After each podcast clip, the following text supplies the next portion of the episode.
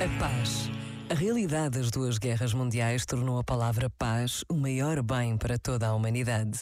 Mas a verdade é que as guerras nunca terminaram e hoje, mais do que nunca, todos estamos conscientes da importância decisiva de se conseguir alcançar a paz. A Ucrânia e o Médio Oriente mostram-nos a devastação das guerras todos os dias. Rezar pela paz é uma urgência. Neste minuto de pausa e reflexão, a proposta é rezarmos pela paz. Pensa nisto e boa noite. Este momento está disponível em podcast no site e na.